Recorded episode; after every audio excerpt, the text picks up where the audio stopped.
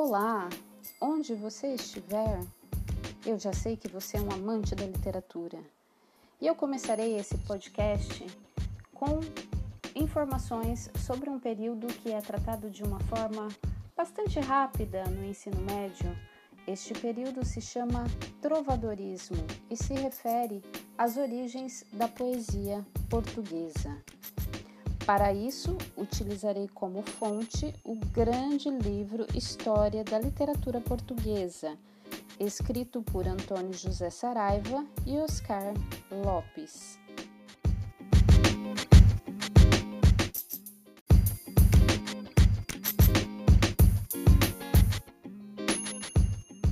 Então, para iniciar essa história das origens da poesia portuguesa, nós vamos voltar mais ou menos mil anos né, na nossa história recente e vamos tentar entender um pouquinho da sociedade ibérica que produziu esta poesia.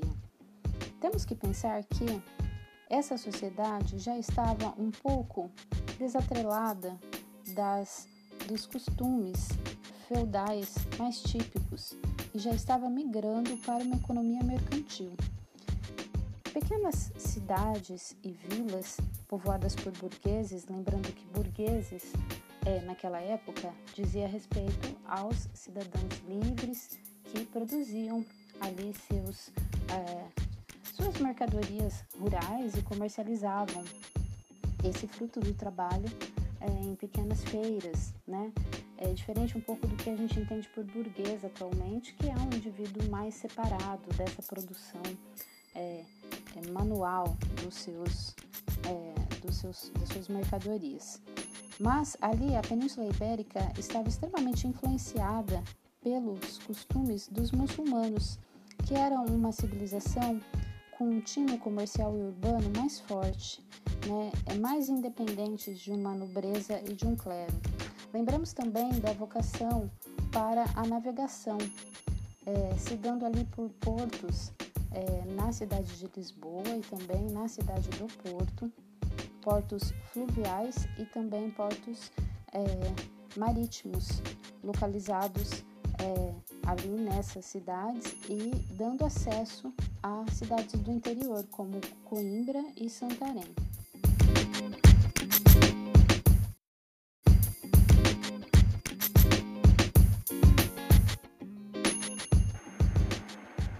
Agora falaremos um pouco de como nós podemos ter acesso hoje em dia a esses textos produzidos, como já falamos, é, por volta de mil anos antes de nós. Em primeiro lugar, precisamos lembrar que todas as literaturas se iniciam por obras em verso. Isso quer dizer que, num contexto em que o jogral que é aquela pessoa que reproduz o texto, precisa lembrá-lo de memória, ou seja, num contexto em que ou não temos a escrita, ou a escrita pertence a pouquíssimas pessoas, né, que tiveram o privilégio de serem alfabetizadas. Num contexto, portanto, de transmissão oral, geralmente em cerimônias destinadas à corte, acompanhadas de instrumentos musicais, nesse contexto, o verso é a forma perfeita de transmissão desse pensamento, porque o verso é mais cômodo para a memória, com seus recursos de aliteração, ou seja, repetição de sons, ou rimas, que são é, aquela reiteração, né, também de um dado som no, geralmente no final de cada verso, pode ser no meio também, mas geralmente é no final. É, e o ritmo, esses elementos que são aí é, lembrados quando a gente fala em poesia, né? elementos de construção fonéticos que fazem com que prestemos mais atenção ao som daqueles textos esses elementos eles colaboram para que é, esse texto seja memorizado e retransmitido.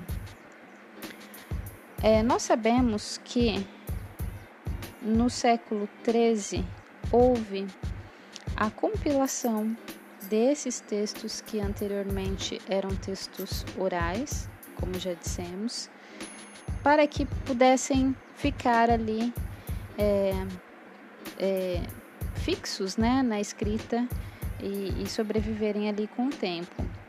É, os livros que uh, acolheram esses textos são chamados de cancioneiros. Cancioneiro quer dizer coletânea de canções, né? É muito simples. Eram textos é, que a gente pode também chamar de canções, dadas essas características musicais. Os principais cancioneiros de Portugal são o cancioneiro da ajuda, que é o menos completo, o cancioneiro da Biblioteca Nacional e o cancioneiro da Vaticana.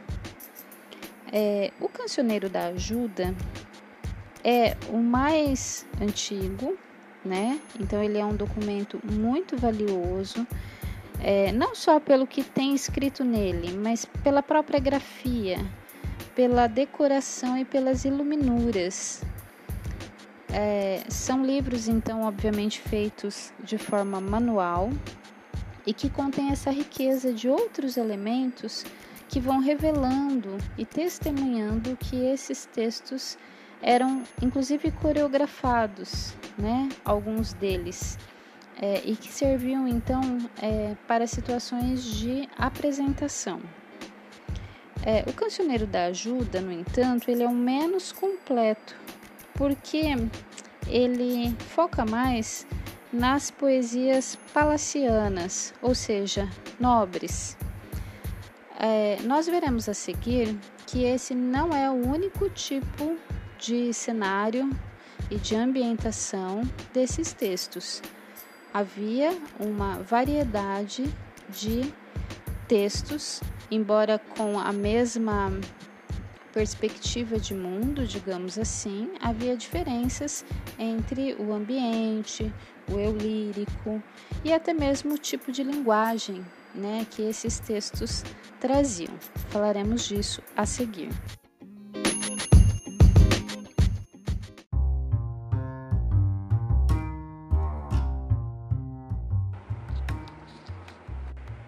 Falaremos agora dos três gêneros que podem ser encontrados nesses cancioneiros. São subdivisões entre esses textos em função de algumas características que lhes são próprias.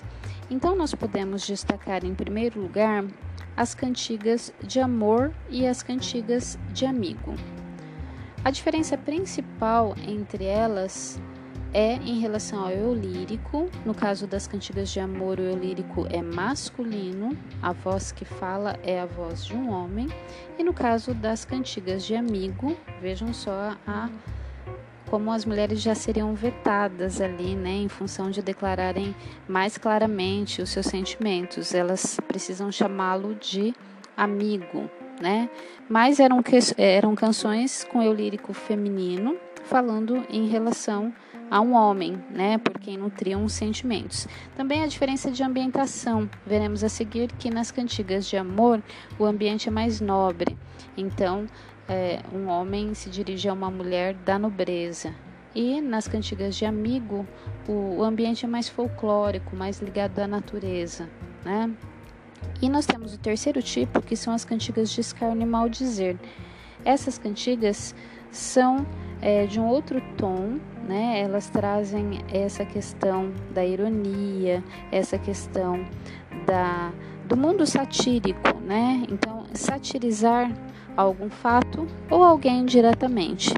E elas também possuem uma linguagem muito menos nobre e por vezes até um tanto quanto é, rebaixada mesmo. Então veremos a seguir as características mais específicas de cada um desses três subgêneros.